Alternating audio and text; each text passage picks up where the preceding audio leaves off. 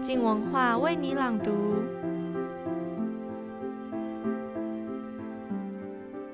为什么鬼故事用说的很恐怖，但是被转译成文字就成了一杯走味的咖啡？电影跟小说要营造吓人的氛围，分别要用什么方法让人家感觉到恐怖？又或者，为什么恐怖小说跟我们的童年集体记忆有关呢？这两件事听起来毫不相干，对吧？但是陈柏青透过美国小说家丹·西蒙斯写的《夏之眼》，要跟你分析创作恐怖小说的困难，以及台湾恐怖小说为什么大部分不恐怖。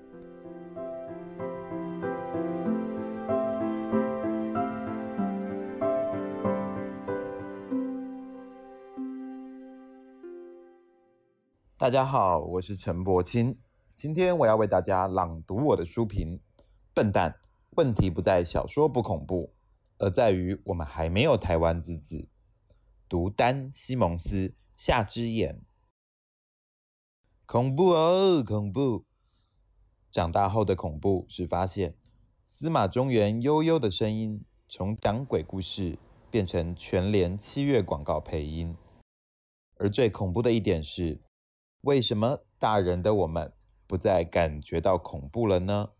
如果点入各类文学集散地的近文学网站，你会发现分类中灵异科幻和恐怖惊悚合起来，恰是类型文学中投稿量第二多的，只次于爱情类。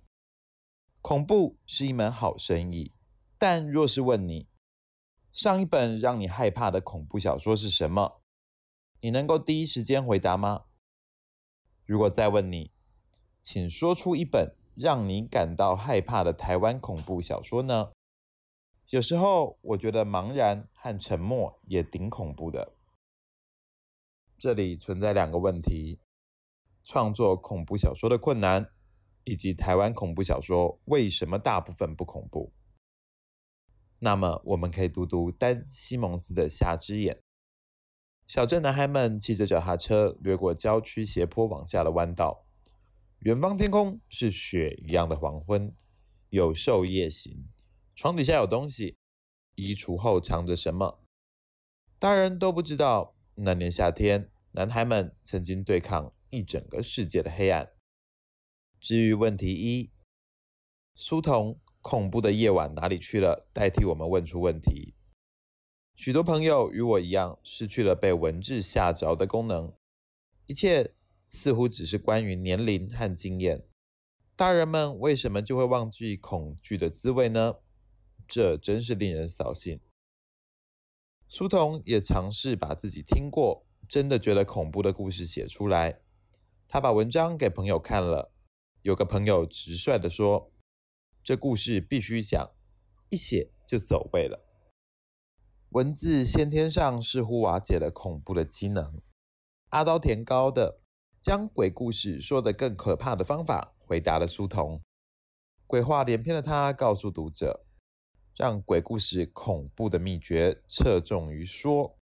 但为什么恐怖被转译成文字，就成了一杯糟鼻的咖啡呢？阿道田高这样申论恐怖与小说的汉格之处。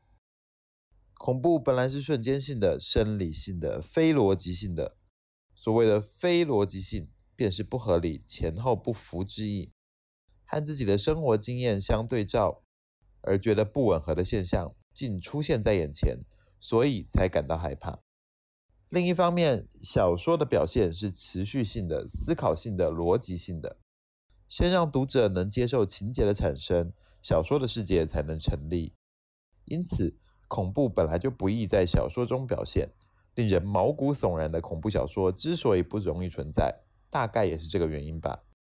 所以，到底要怎么样让人感觉到恐怖呢？我倒是在丹·西蒙斯的《夏之眼》中发现一些端倪。还是要感谢台湾编辑。这本书中最有意思的，首先是书前所附的推荐与作者前言。我们会发现。无论书前谭光磊或是林汉昌在谈论《夏之眼》时，都不约而同提到史蒂芬金的《It》、庞吉和声，还有 Netflix 的《怪奇物语》、夏天的小镇、男孩失踪开启一切。少年们骑着脚踏车，看幻想漫画与吃冰棒。有时喜欢某个女孩，不到爱，偏要坚决说自己讨厌。成长的秘密与恐怖同步发生，只是因为故事的元素相像，所以就相提并论吗？但若再读读丹·西蒙斯的前言，答案就藏在这里。夏之眼表面上是一部惊悚小说，事实上却是对童年的秘密与缄默的礼赞，也描写一个我们已经失去或即将失去的童年世界。这本小说之所以引起许多共鸣，似乎正是拜那个世界里的某个元素所致。这不是作者自豪，对小说自挂保证。表面上是一部惊悚小说，事实上是对童年的秘密与缄默的礼赞。这剧情与外表看似小孩，其实智慧过于常人的名侦探一样，也一样指出恐怖小说如何可能的答案。当多数小说家与研究者钻研什么是恐怖的同时，丹·西蒙斯念兹在兹的，却是一九六零年的孩子可以自由地流连在属于他们的世界，是童年世界的复返与失去。答案藏在背景里。夏之眼费力经营的是电影里总是被模糊化的背景。是少年呼啸骑着脚踏车登上了陡坡，是夏天雨后能闻到草的腥气的后山坡，是那个一户一户房子像个小城堡一样独立，但你永远不知道里头发生了什么，恐怖极了又无聊极了的郊区，是黄昏时刻空气里嗡嗡杂杂的电讯，是那个漫长的暑假。也就是说，夏之眼首先致力营造并启动的，不是恐怖，而是一种乡愁。他打造的不是猛鬼或是某种怪兽，而是一个宛然的六零年代少年眼光看出去的世界。他要做的不是聊斋，而是天工开物。回头看阿刀田高的论述，小说难以表现恐怖的原因在于。小说的表现是持续性的、思考性的、逻辑性的，先让读者能接受情节的产生，小说的世界才能成立。但这样的缺点却成为恐怖小说另一个优点，那就是持续性的、思考性的、逻辑性的文字，其实有助于建立一个世界。史蒂芬金应该很有同感。他在《让我们来谈谈恐惧》一文中提到：“我坚定地深信，恐怖故事必须要做另一件事，这件事比其他所有事都要来得重要。恐怖小说必须说个故事，能让读者或者听众出神一阵子，迷失在一个以往没有、永远也不会有的世界里，打造一个世界之必要。”模糊的背景其实边角坚硬，做工实在。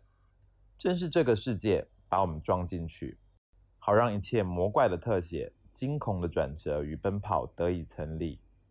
而这个世界需要一个入口，一把钥匙。在下之眼、It、怪奇物语或者其他类似作品里，那就是美国青少年的成长时光，而他们将永远失去了。这第一个问题的答案，其实回答了第二个问题：台湾恐怖小说为什么大部分不恐怖？我的答案是，那也许是因为我们从没有真的台湾孩子的缘故。我们都讲台湾之子，这里的“子”特别挂号，专指孩子。我们其实没有真的台湾孩子。我是说，不，我相信童年的记忆是存在的。集体记忆是一笔多珍贵的存款，像台湾的外汇存底一样。你瞧，如今我们可以轻易在网络上搜寻九零年代孩子的一天，八零年代的一天是这样过的：兰博士黄金属红辣椒的回收垃圾桶，八点档的浴火凤凰，莫急莫慌莫害怕，傍晚回家看特异功能组卡通，这些是我们共同的资产。但我们还没有找到密码去提领它，这些记忆还没有真的进入恐怖小说。甚至是各类文本或影视中，我们缺乏共同的记忆结构，还没有召唤出这样的集体潜意识，还没有办法好好用一些好作品或好语言去提领、去兑现这个庞大的资产。那不只是台湾恐怖小说的问题，而是整个台湾小说的问题。也许有些珍惜的作品曾经提领出几个零头，但台湾之子，在台湾，在每个年代，童年是怎么过的，还没有成为一个集体的概念。既然台湾之子还没有诞生，又怎么摧毁它呢？我们还没有恐怖的资本，也就不会轻易感受到恐怖。而这个才是最恐怖的事情。丹·西蒙斯·夏之眼做到了，他打造了一个余震，一个漫长又短暂的六零年代暑假，就像史蒂芬金打造了他的城堡岩、德利小镇或是萨冷地。首先有一个这样的世界，然后有一群孩子，他召唤你进去。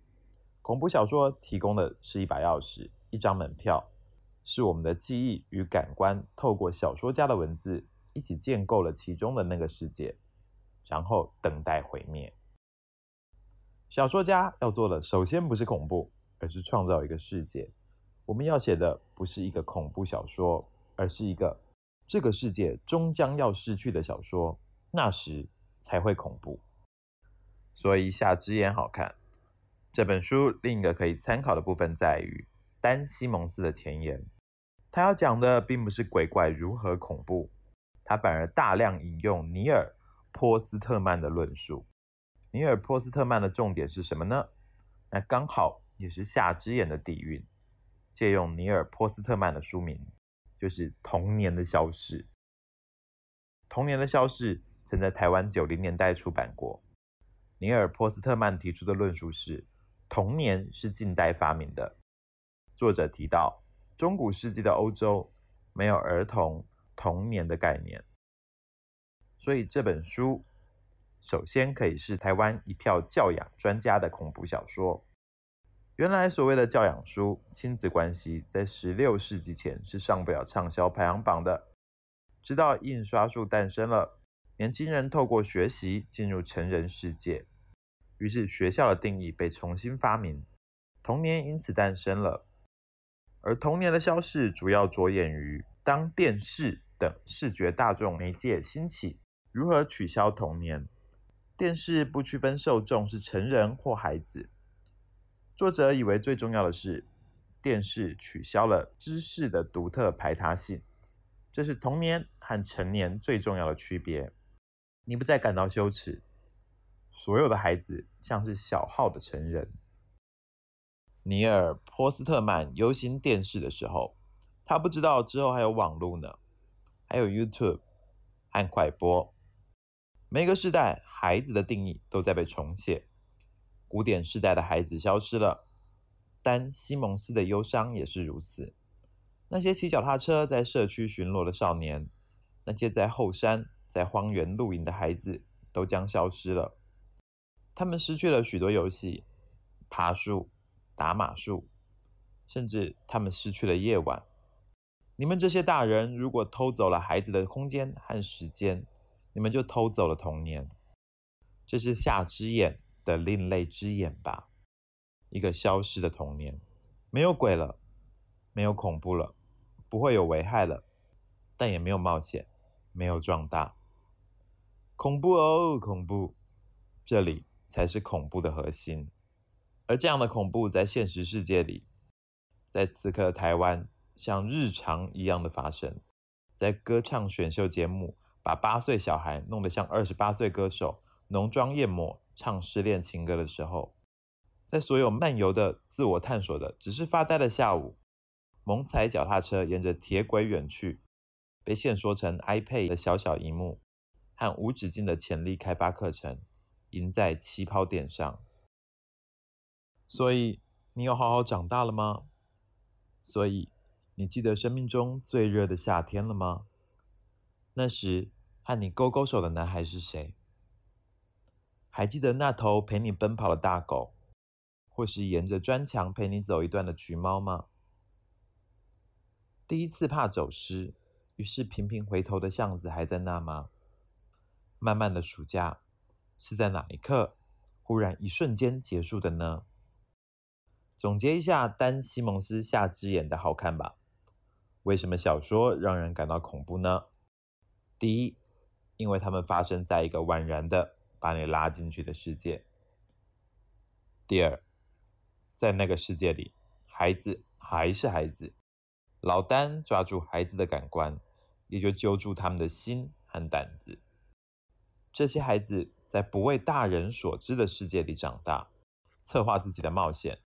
和整个小镇背后隐藏的魔怪对抗，而这个不为人所知，是恐怖的精髓，也是精髓。我所对抗的，你们都不知道，你们都不知道，我才要对抗。也正是所谓童年的精髓。山坡后的秘密基地，傻气的约定，无人所知的下午，漫长其实只是一瞬间的冒险。能够感觉到恐怖，其实是因为。我们还有不想失去的东西吧？要好好感谢恐怖。首先，先好好感谢恐怖小说。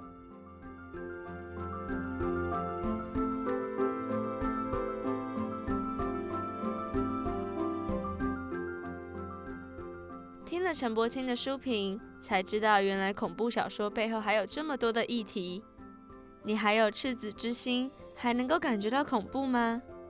今天的节目就到这里。先预告一下明天的内容。你有没有曾经试图要跟动物对话过？你觉得你家的猫猫狗狗真的听得懂你在说什么吗？请锁定明天早上八点上线的《语言好好玩》。二零一九年开始，静文化为你朗读，周一到周五都有节目陪你度过。